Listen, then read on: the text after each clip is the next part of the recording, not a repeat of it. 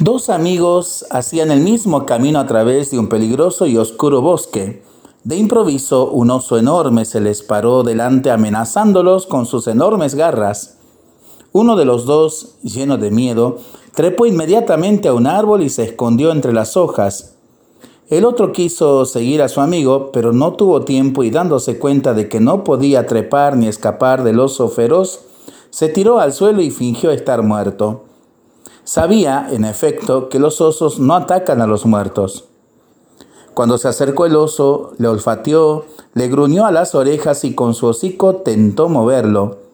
Aquel pobre hombre contuvo la respiración y no movió ni un dedo.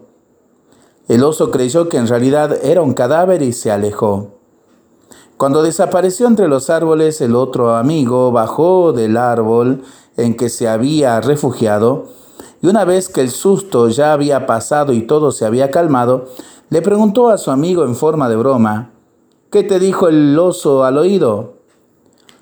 Me dijo que en adelante no viaje nunca más con amigos que en el momento del peligro se escapan y te dejan solo, respondió. Enseñanza de este relato. En una verdadera amistad siempre existe primero el nosotros antes que el yo.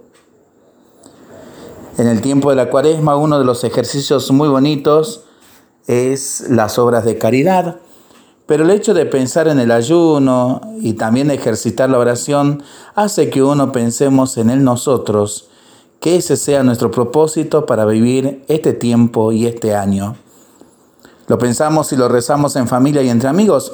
Mientras lo hacemos, pedimos al Señor su bendición, le seguimos pidiendo por el fin de la pandemia, de las guerras, y por el buen tiempo para nuestras vidas, nuestros animalitos y nuestros campos.